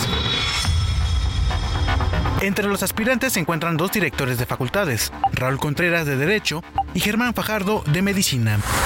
Por otro lado, los investigadores que aparecen en la lista son Héctor Hernández, del Centro Regional de Investigaciones Multidisciplinarias, Sergio Alcocer, del Instituto de Ingeniería, y Ambrosio Velasco, del Instituto de Investigaciones Filosóficas. También se inscribieron Patricia Dolores Dávila, secretaria de Desarrollo Institucional, y Manuel Ordorica, director de Evaluación Institucional. Luis Álvarez y Casa, secretario administrativo. Alberto Vital, director del Centro de Enseñanza para Extranjeros. Y Leonardo Lomelí, secretario general de la máxima casa de estudios. La lista también menciona a William Lee Alardín, coordinador de investigación científica, y Guadalupe Valencia, directora de la Coordinación de Humanidades. Será este miércoles 6 de septiembre que los documentos estarán a disposición de la comunidad universitaria en la página web de la Junta de Gobierno de la UNAM. Dicha autoridad será la misma que dará a conocer el 12 de octubre la lista definitiva de los aspirantes que avanzan en el proceso, el cual continuará a partir del 23 del mismo mes con la realización de las entrevistas a los candidatos. Finalmente, será el 16 de noviembre que la UNAM dará a conocer a su nuevo rector.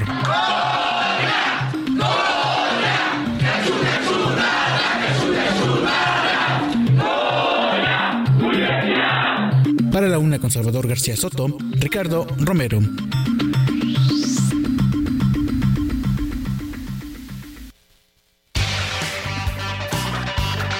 Bueno, pues ahí está, ahí está este proceso interno en la UNAM. Vamos a ver, está comenzando, se calcula que será, se calcula que será, ¿me escuchan? Si ¿Sí estoy al aire. Bueno, es que tengo, bueno, se calcula que, que serán cerca de, de eh, de, de dos, a ver, eh, para el 12 de octubre la Junta de Gobierno da a conocer los nombres de quienes pasaron al proceso de auscultación. eh, jueves y el jueves 26 de octubre van a comenzar las entrevistas con ellos. Vámonos, si le parece rápidamente, a escuchar sus comentarios y opiniones en este espacio. Ya están conmigo aquí en la cabina y les agradezco que nos tomen, eh, bueno, que están aquí con nosotros a José Luis Sánchez. Bienvenido, José Luis. García Soto, ¿cómo estás? Es un gusto. Mientras Salvador, un gran abrazo, saludos, eh, excelente martes y bueno, pues ya estamos enfilados esta semana, Salvador. Bueno, pues sí, sin duda, sin duda alguna estamos enfilados y ya a media semana. También está por ahí Milka Ramírez. ¿Cómo estás, Milka? Bienvenida. Muy bien, Salvador, aquí en este martes con toda la actitud y con muchísima información. Muchas gracias, Milka. Pues vamos a lanzar la pregunta en este espacio, si les parece. ¿Qué dice el público?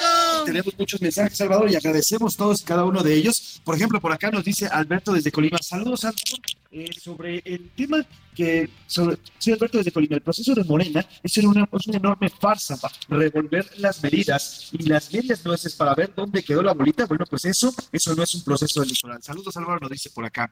También Juan Pedro desde La Laguna en Torreón nos dice, los hermanos son tan importantes en la vida como un apoyo vital, una ayuda necesaria en la vida y en la que tenemos. Porque cuando pierdes a tus padres, tus hermanos mayores son quienes son tu apoyo y te orientan. Cuando un padre se va, es el hermano el que se queda, el que se queda con ustedes. Eh, también nos dice por acá el dedito de López Obrador, siempre, siempre, ya dijo que es Claudia, desde el día uno sabemos, y es Claudia como lo están diciendo. Pues sí, es lo que se dice todo el mundo, que es Claudia. Y pues mira, sería la verdad que uno se preguntaría para qué tanto gasto millonario, para qué tanto escándalo, si el presidente ya tenía tomado una decisión. Sí, además las críticas ahora también desde el oficialismo que supuestamente en el frente estaba ya cantado el resultado.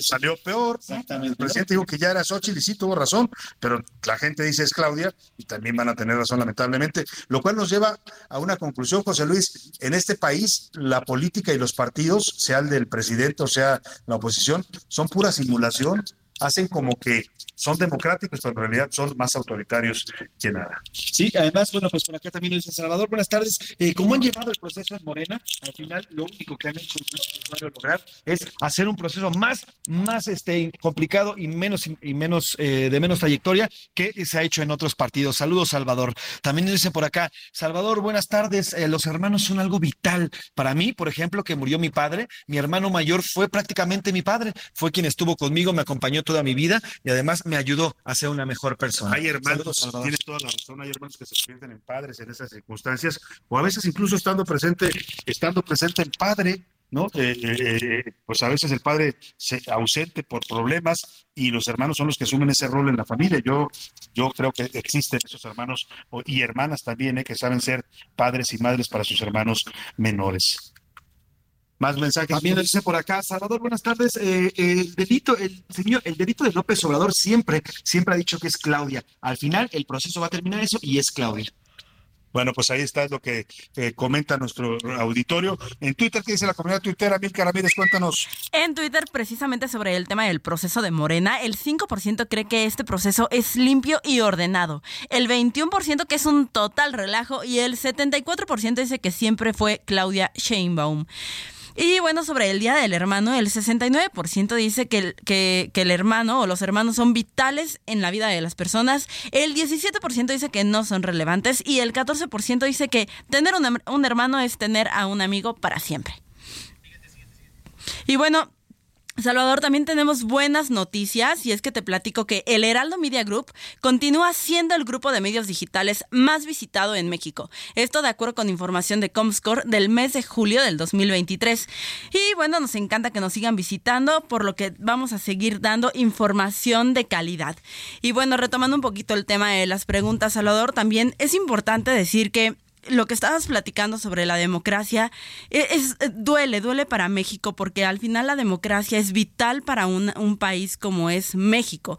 Tenemos las elecciones, tenemos el ejercicio del voto, tenemos instituciones que nos ha costado trabajo construir y que pues al día de hoy nos han dado patria, ¿no? Nos han dado libertad.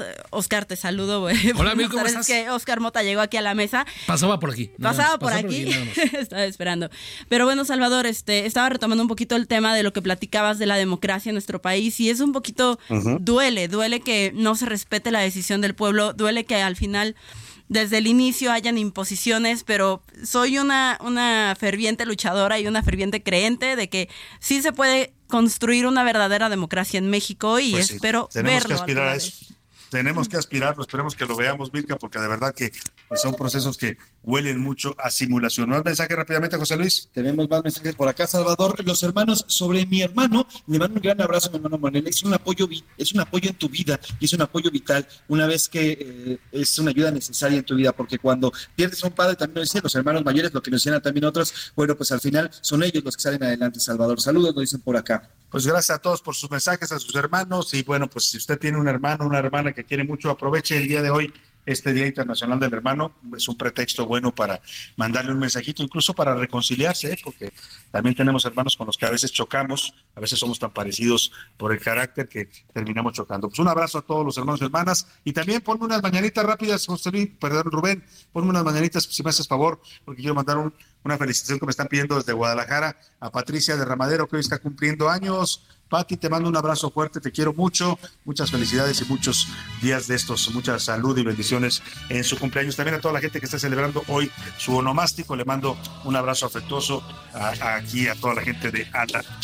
Gracias, eh, vámonos a otros temas importantes. A la una. Con Salvador García Soto. Oiga, y vamos a platicar, estamos conversando con los aspirantes a gobernar la Ciudad de México porque pues una vez que se están definiendo ya las candidaturas eh, presidenciales de tanto de la oposición, en este caso ya con Xochitl Gálvez, como de Morena, que mañana se dará a conocer quién va a ser la candidata o candidato del oficialismo a la presidencia de la República, pues lo que sigue es empezar a voltear a ver ocho gubernaturas que se renuevan y la- una de las más importantes es la jefatura de gobierno de la Ciudad de México. Está en la línea telefónica la diputada federal del PRI, Cintia López Castro, que es aspirante de este partido a gobernar la capital del país. Diputada, qué gusto saludarla. Muy buenas tardes. Querido Salvador, es un gusto saludarte a ti y a todo tu auditorio aquí escuchándote con este interesante programa. La orden. Muchas gracias. Pues preguntarle, está usted, eh, ha, ha- hecho pública su aspiración para ser jefa de gobierno. Platíqueme cómo va ese proceso y cuándo se definirán las cosas en el Frente Amplio por México. Bueno, pues ya no nada más hice pública mi aspiración, ya estoy lista, ya se definió la candidata presidencial por parte del Frente, Xochitl, que es una mujer que además nos apoyará muchísimo a levantar el frente en todo el país. Yo creo que estoy segura que vamos a ganar esta elección presidencial. Y bueno, pues ahora como al final es una candidata más vinculada al PAN, pues ya a la Ciudad de México en definitiva tendrá que siglar el PRI el o la candidata a jefa de gobierno. Y como es tiempo de mujeres, pues yo ya estoy lista para ser la candidata a jefa de gobierno por el frente y sobre todo pues empezar a dar la pelea para hacer un verdadero cambio en la Ciudad de México y quitarle a Morena esta ciudad que ha maltratado mucho. Justo eso le iba a preguntar. Morena tiene, junto con su antecedente del PRD, gobernando pues ya más de 20 años la capital del país. ¿Ve condiciones en esta próxima elección del año entrante para arrebatarle el, el poder en la capital? ¿Qué crees, Salvador? Que sí hay condiciones y no te lo digo a bote pronto, te lo digo porque he estado recorriendo las calles, los pueblos originarios, los principales alcaldías de la Ciudad de México, he estado en el transporte público hablando con gente, he estado en universidades.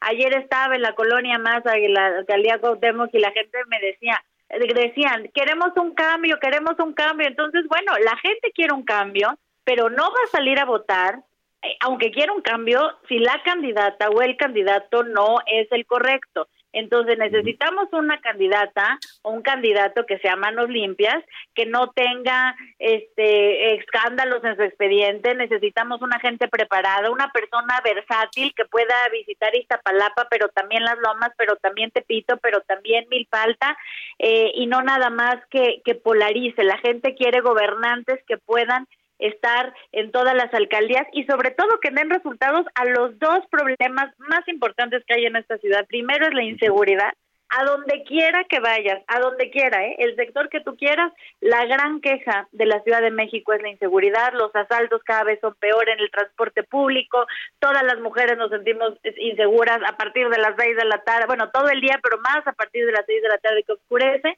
Y el otro gran problema de esta ciudad es de transporte público. No lo hemos visto, el metro, las fallas, este, no nada más. Eh, bueno, no olvidemos que fallecieron personas por por el por el descuido del metro, que eso no es algo menor. Entonces, los dos problemas que yo veo ahora que estoy recorriendo las ciudades, la inseguridad urgente, o sea, la gente estaría dispuesta a que no hiciera nada más que arreglar la seguridad en la, en la, la inseguridad en la Ciudad de México y el transporte. Fíjate que los jóvenes se quejan muchísimo. Para los jóvenes el mayor problema es el transporte público. Se gastan 50 pesos diarios en transporte público y se sienten inseguros, no llegan a sus destinos, el metro se para, tiene fallas, no hay mantenimiento. Entonces vamos a solucionar de entrada esos dos problemas que hay en la ciudad. Movilidad y seguridad son los problemas que usted ubica como los más graves. Le pregunto, finalmente me queda medio minuto, pero le quiero preguntar cómo está viendo la competencia interna. Por ahí está Adrián Alcaba, el alcalde de Coajimalpa, y bueno, pues en el PAN también está Santiago Taguada, varios que están levantando la mano. Bueno, yo te quiero decir que yo llevo 18 años en la política y en 18 años nunca, primero, nunca he estado involucrada en algún escándalo político, tengo una trayectoria totalmente limpia eh, nunca he hecho un solo negocio en mi vida. A mí no me pueden acusar de negocios porque no tengo nada, me he dedicado a servir. Tengo un doctorado, he sido cuatro veces legisladora por la Ciudad de México. Diputada, me va a cortar la guillotina. Quiero pedirle si me aguanta tantito el corte y para terminar la conversación con usted, ¿te parece? bueno, vamos a la pausa y volvemos rápidamente con usted aquí en A la Una.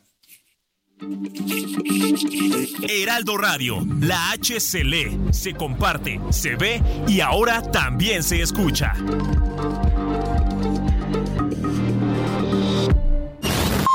Ya estamos de vuelta en A la Una con Salvador García Soto.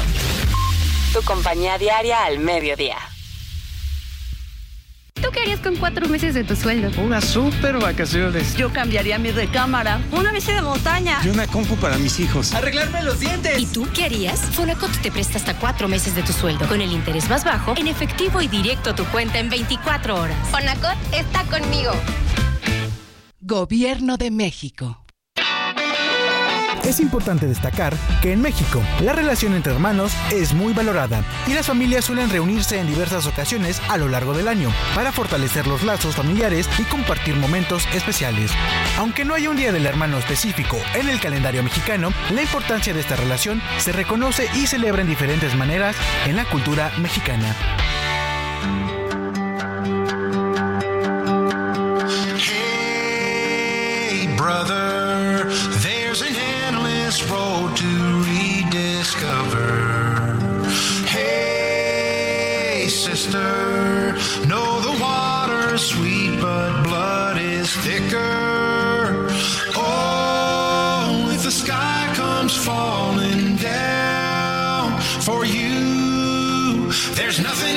This world I wouldn't do.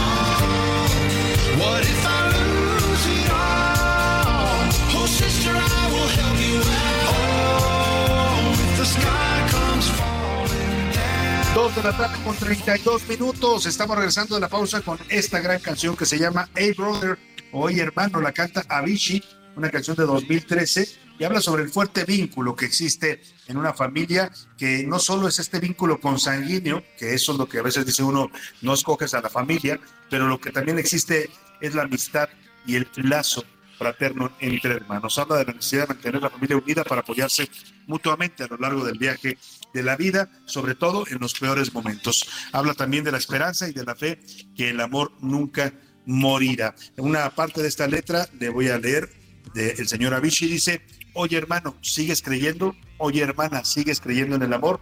Si el cielo se cae, por ti no hay nada en este mundo que no haría. Estamos conmemorando a todos los hermanos y hermanas, a los de sangre y también a los de vida, en este Día Internacional del Hermano aquí en A la Una.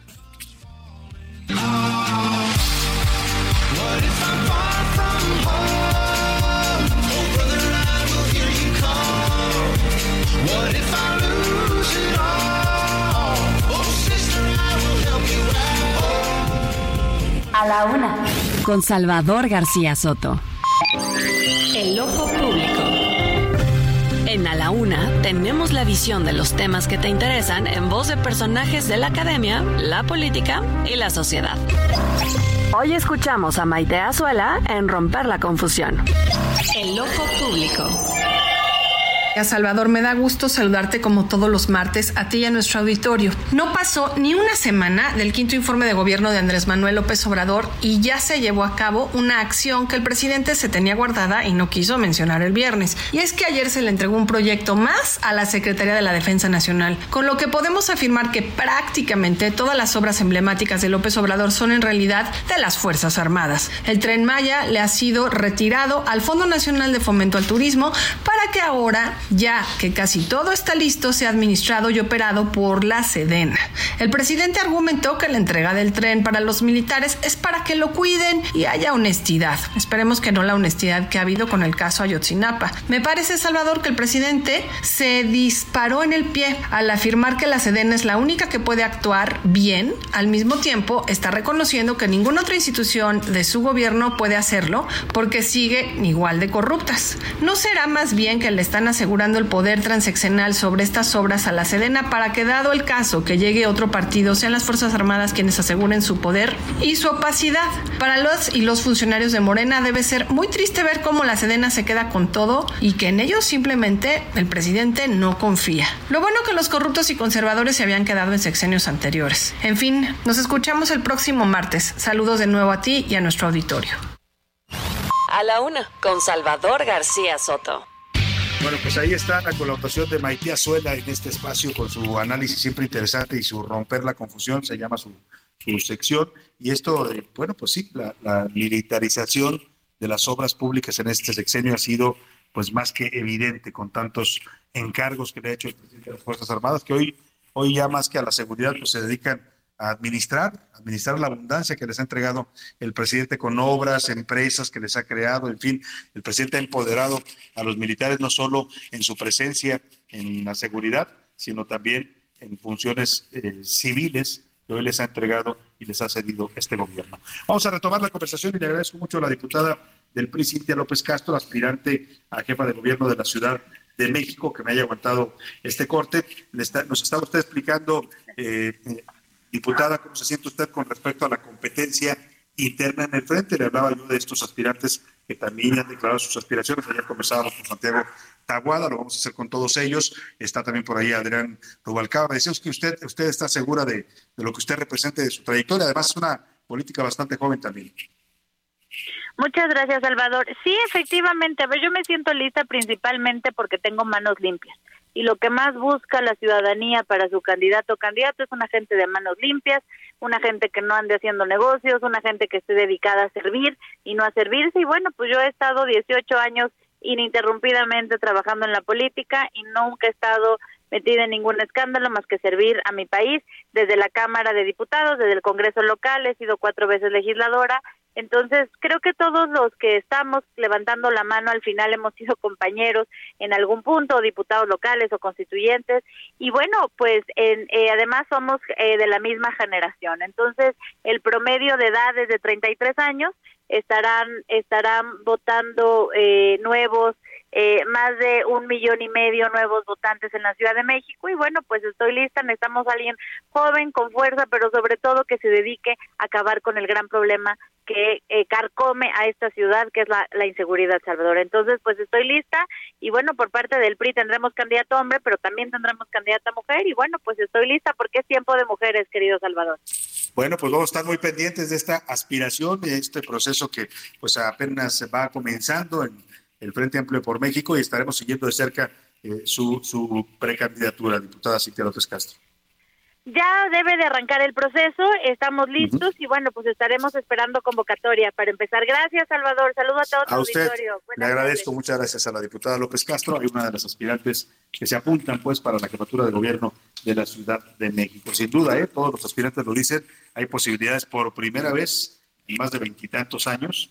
A ver, en total, si sacamos la cuenta, empezaron a gobernar en los 97 como PRD, estamos hablando de la izquierda con Cuauhtémoc Cárdenas, estamos hablando ya de, pues son 26 años ininterrumpidos en los que la izquierda, primero como PRD, luego como Morena, que al final pues son lo mismo, eh, eh, han gobernado la capital del país ¿eh? y por primera vez se ven condiciones, a partir de lo que pasó en 2021, de que la oposición pueda tener una oportunidad de arrebatarles la capital del país a los gobiernos, en este caso de Morena. Vamos a estar pendientes del tema. Por lo pronto, por lo pronto vamos a eh, escuchar rápidamente información de último minuto con José Luis Sánchez. Último minuto en A la Una, con Salvador García Soto. José Luis Sánchez, ¿qué nos tienes? Salvador, nos lo adelantaba nuestro compañero Misael Zavala y ya fue ratificada, dice Bárcena hace unos minutos, ya fue ratificada por el Pleno del Senado y rindió protesta de una vez como titular de la Secretaría de Relaciones Exteriores. Este nombramiento fue propuesto por el presidente López Obrador, recordemos Salvador, luego de la salida de Marcelo Ebrard, pero la oposición le pidió que la política exterior deje de dirimirse en conferencias mañaneras. Hubo bastante, bastante eh, debate, pero bueno, al final ya fue ratificada eh, la nueva, la nueva canciller. la nueva canciller de la República. Bueno, pues ahí están estos temas. Vamos a, estar comentando, por supuesto, muchos asuntos más. Vámonos, si le parece, a los deportes. Ya llegó por aquí a la cabina el señor Oscar Mota. Los deportes en A la Una, con Oscar Mota. Señor Mota, ¿cómo está usted? Mi querido Salvador García Soto, ¿cómo estás? Te mando un gran abrazo, amigas y amigos. Hoy un gran día para ganar en la celebración, obviamente, del hermano. Le mando un gran abrazo primero a mis hermanos, Alfredo, David, un gran abrazote y sobre todo a los hermanos que yo más quiero y que me dificultan más la chamba, que son mis hijos, Ishar y Leonardo. Mi querido Salvador, yo sé que muchos nos van a entender, pero de repente hay una parte en la que uno ya no es papá. Cuando tiene dos hijos se vuelve uno referee de lucha libre, ¿no? Entonces, pero También, bueno, pues sí. ahí, e- es Hay, parte, que- hay ¿no? que hacerle a todo como padre, mi querido. Justamente, cuando son carnales. Y hablando de esta situación, me puse a pensar, a ver, hermanos famosos en el deporte. Tenemos que hablar, querido Salvador, rápidamente, pues de los hermanos Manning, Peyton y Eli Manning, ganadores del Super Bowl, por supuesto, con Potros de Indianápolis, con el equipo de Denver, con el equipo de Gigantes de Nueva York, las hermanas Williams, Serena y Venus Williams, por supuesto, históricas en el deporte blanco y en el deporte en general, o los boxeadores Vladimir y Vitaly Klitschko, que por cierto, uno de ellos incluso pues se metió también a la política y anda ahorita en el tema eh, de Ucrania y todo ese asunto de, de- de la guerra por allá. Y hablando de fútbol mexicano, yo sé que muchos de los amigos y amigas que nos escuchan van a recordar a Duilio y a Flavio Davino, a Alfredo y a Luis Fernando Tena, a Alejandro y a Marco Palacios, los Picolines, y a Johan y Omar Rodríguez. Varios, a los Morales, por supuesto, con las chivas, te lo recordarás Claro. bien, querido Oye.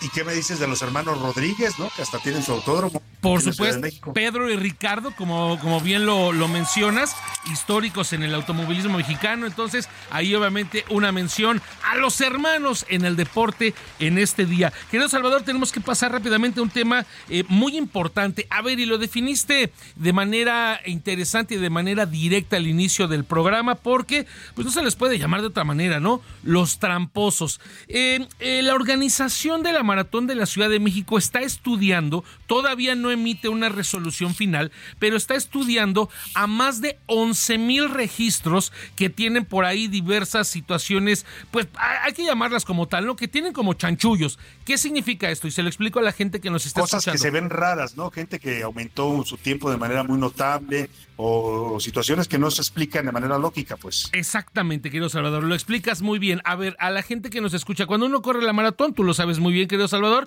nuestra especialista Rosana Ayala, que por cierto hoy publica en Pasión por Correr un tema eh, eh, que habla precisamente de esta situación, pues se les da un chip a los corredores. Durante todo el circuito, durante todo el trayecto, hay puntos estratégicos donde cuando uno va pasando, pues se registra obviamente, ¿no? En temas de la telemetría, el tiempo, cuánto... ¿no? Es un- una especie de GPS con lo que te van siguiendo. Justamente, que precisamente de que habla cuánto, en cuánto tiempo recorriste de tal a tal kilómetro y al final se suma y te da tu tiempo. Pues resulta que hay más de 11 mil registros que, pues hay algunos que iniciaron en el registro en el kilómetro 25, algunos que iniciaron eh, en el kilómetro 1 y de repente se apagó y vuelven hasta el kilómetro 40. Entonces, varias situaciones que va a tener, y obviamente lo que dice la maratón, pues van a tener que eh, eliminarlos. Aquí la pregunta, quiero Salvador, es, pues dijera mi Juanga, qué necesidad, ¿no?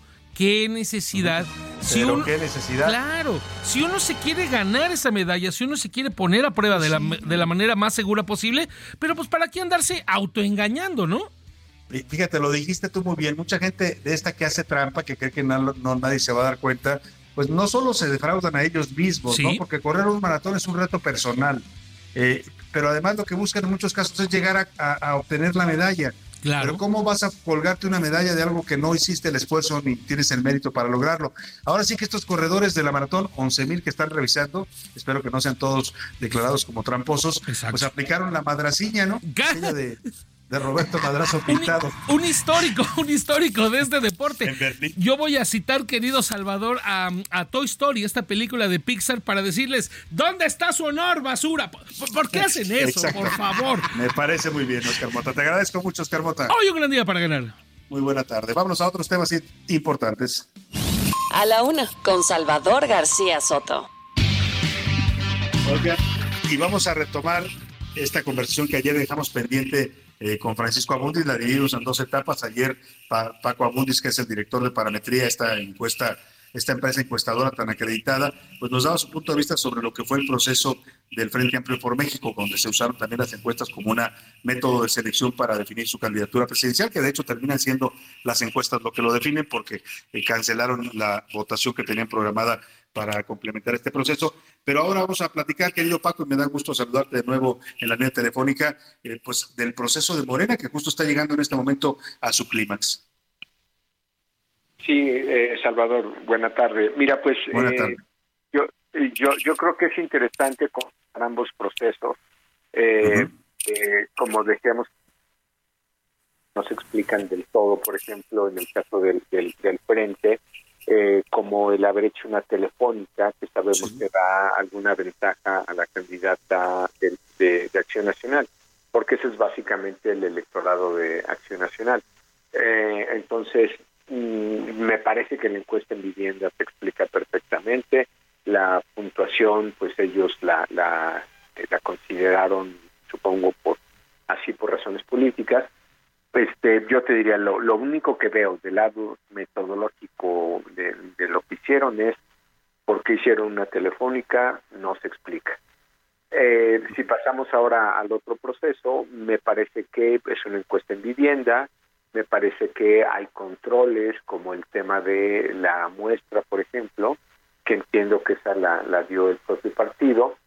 Te, te diría que sobre esa ha habido mucho cuestionamiento, pero, pero en realidad si tú controlas el proceso, es decir, si cada una de las empresas, de las consultoras que están involucradas, eh, que ayer se revelaron algunos de los nombres, ¿no? Está eh, Mercaei, está Demotecnia, está Buen Día y otra no muy conocida eh, de Tabasco.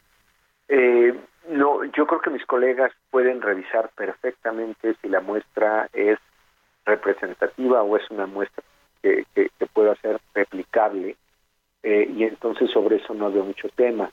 Hubo cuestionamientos sobre el proceso, eh, donde se decía que el proceso lo iba a hacer eh, solo Morena, luego entiendo que, que ya no, esta decisión cambió. probablemente, entonces hasta ahí creo que los controles bien. Probablemente el tema que no queda del todo claro, Salvador, es un, bueno, que, que lo han presentado como un ejercicio espejo, cuando en realidad si tú trabajas sobre una sola muestra, no es exactamente un ejercicio espejo, en realidad tendrías que haber trabajado sobre cinco muestras. Es decir, cada una, es decir, Morena y cada una de estas consultorías debería de haber hecho una muestra con su propio diseño.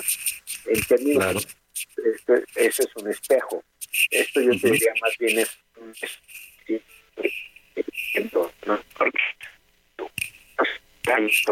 sí.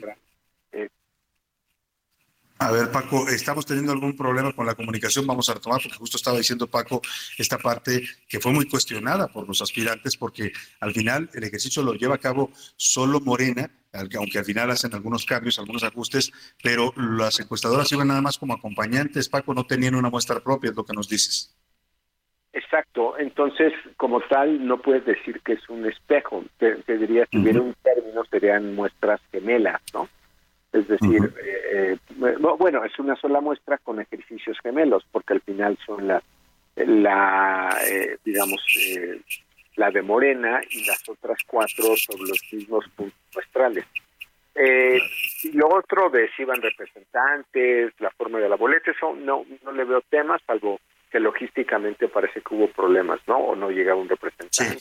Sí, sí, sí. Eh, pero esto no son, son problemas logísticos, no metodológicos, que hay que distinguir. Claro. Eh, E- Esa parte de la boleta, Paco, yo te quiero preguntar tú como experto en estos temas, porque genera un poco de confusión que te digan que es una encuesta y luego hoy anuncian que van a contar los votos. ¿Se puede votar en una encuesta o en una encuesta se opina y se responde una pregunta? Eh, simplemente es como una pregunta para un experto como tú. Es una metáfora decir que es un voto, ¿no? Porque en realidad pues, es una encuesta y es una opinión, ¿no? Como tal, no, digo, aunque haya sido una urna simulada o... eh, en defensa del método, te diría, eh, eh, y esto es como, como un anuncio, a, a diferencia de lo que hacemos para temas electorales, donde pues la diferencia entre lo que resulta en la elección y lo que midió la encuesta es quién sale a quién sale a, votar. Eh, yo creo que aquí mides al total de la opinión pública, es decir, no no mides este solamente a los que salen a votar. Y en ese sentido sería, pues no sé si, si decirlo más representativo o no es solamente eh, quien, quien, quien decidió participar. Es decir, aquí hubieras querido participar o no, eh, te preguntan. Y eso en algún sentido te dice más sobre qué quiere la opinión pública y no necesariamente solo, solo los interesados. Es un ejercicio distinto. Y, en- y, y por eso no podrías llamarlo incluso, ahora que lo digo, si somos precisos, no lo no lo podrías llamar voto porque en realidad pues tú no fuiste a, a ningún lado no estás simulando una urna y, y, y, en realidad es una opinión Claro. Ahora, Paco, las denuncias que hubo, como ya decías tú, se refieren a problemas de logística, pero ayer todavía Marcelo Ebrard hablaba de que estaba muy preocupado porque veía todavía estas irregularidades en el levantamiento y en ahora el conteo de, de las respuestas de la gente. Eh, ¿Cómo crees, eh, y te pido aquí tu, también tu opinión un poco como analista, que vaya a terminar este proceso? ¿Ves un proceso que va a ser validado por todos los aspirantes o ves un proceso que puede complicarse a partir de que alguien no esté de acuerdo? Eh, mira, yo creo que en la mayor parte de los ejercicios que hemos hecho, y por eso el que, hayan, el que sean cuatro es relevante, el que esté morena es relevante, eh, y, y yo creo que la reacción del ex canciller pues tampoco debe sorprender mucho porque es alguien que ha eh, cuestionado el proceso desde que empezó. Y, eh, es a- alguien que pues según todas las mediciones que hay cara a cara en vivienda eh, pues no le no le favorece la preferencia va de 10 a 20 puntos. Si ves él es el único que pues eh, protestó el ejercicio protestó quien lo hacía, eh, es el único. Eh, y yo tiene que ver con que él sabía eh, lo que cada uno de los que estábamos leyendo teníamos no Eh, entonces, pa- da la impresión que responde más a eso que propiamente a una eh, crítica metodológica, que una eh, eh, sustentada. Eh, y, y, es ahí donde yo creo que vale la pena también la reflexión, eh, Salvador, porque, pues, digamos, hay ambos tipos de decisiones, ¿no? Las decisiones políticas y las decisiones metodológicas. hay que estar consciente de ambas pero yo creo que no puedes con argumentos políticos descalificar algo que creo que metodológicamente se ha, se ha hecho tan bien como se ha podido, dada la presión política. Por ejemplo, eh, esto de que vayan representantes con cada uno, pues logísticamente es muy complicado. Pero bueno. Entiendo. Eran ocho personas tocando una puerta. En un país tan inseguro, ¿quién te abre la puerta? para fortuna no fueron representantes de todos los candidatos, ¿no? Es decir, entiendo que iban por lo menos de los tres principales, o a veces cuatro, y el de Morena. Yo yo nunca vi, digamos, eh, habrá que ver si un reporte de eso, que hubiera más de eh, eh, tres o cuatro más el encuestador, uh -huh. ¿no? Por lo menos de uh -huh. lo que vi en imágenes. Y eso es un claro. poquito ¿no? menos intimidante a que Sin duda. sí, claro. Sí, si te piensas que es ¿no? una banda que te va a saltar. Oye, Paco, te quiero preguntar finalmente para concluir esta plática interesante, sin duda, por tu opinión. Eh, eh, ¿Crees que a futuro las encuestas, después de estas dos experiencias, tanto en el Frente Amplio por México como en Morena, deben seguir siendo utilizadas para esto, para elegir candidatos, o, o, o debemos avanzar hacia otro método quizás más participativo y más democrático? Pues, eh, como te decía, yo no creo que este sea menos democrático. Otra vez voy con el anuncio. Yo creo que es incluso más democrático porque no no no depende de si quieres ir, si te acarrean o no. Voy por ti, te pregunto. Entonces, uh -huh, en ese sentido, uh -huh. es más representativo del universo de la opinión pública. Eh, yo más bien creo que es un tema de, de, de, sí pensaría como de bases, de principios y de, y de requisitos. Eh, uh -huh. y, y, y, por eso un poco mi igual que cuestiono no de, de si esto es un, realmente una encuesta espejo no pues cuestiono uh -huh. porque del otro lado hicieron una telefónica no claro yo por claro. ejemplo o, o, o, sea en todo caso era un tema de más de más rigor no y de más rigor en, en la aplicación de la encuesta de más metodología. Exactamente exactamente. uh -huh. yo yo creo que sí yo creo que esto perfectamente podría sustituir o podría ser un elemento más eh, si no tenemos unas primarias, o no las tenemos claro. institucionalizadas, porque uh -huh. lo otro, digo, y eso otro anuncio, esto es bueno, claro. bonito y barato, ¿eh? Sí, si mucho más económico para. que organizar una elección primaria a nivel nacional. Oye, Paco, no voy a cortar la guillotina, pero te quiero dar las gracias de verdad, como siempre, por tu opinión y por tu análisis en este espacio. Al contrario, con mucho gusto, Salvador. Te mando un abrazo. Es Francisco Abundis, director de parametría, que nos hace el análisis sobre estos métodos de encuesta que van a definir los candidatos presidenciales. Nos despedimos de usted, a nombre de todo este equipo le digo gracias, que pase una excelente tarde, provecho, ya lo sabe, todos aquí lo esperamos mañana a la una. Por hoy termina a la una con Salvador García Soto. El espacio que te escucha, acompaña e informa. A la una con Salvador García Soto.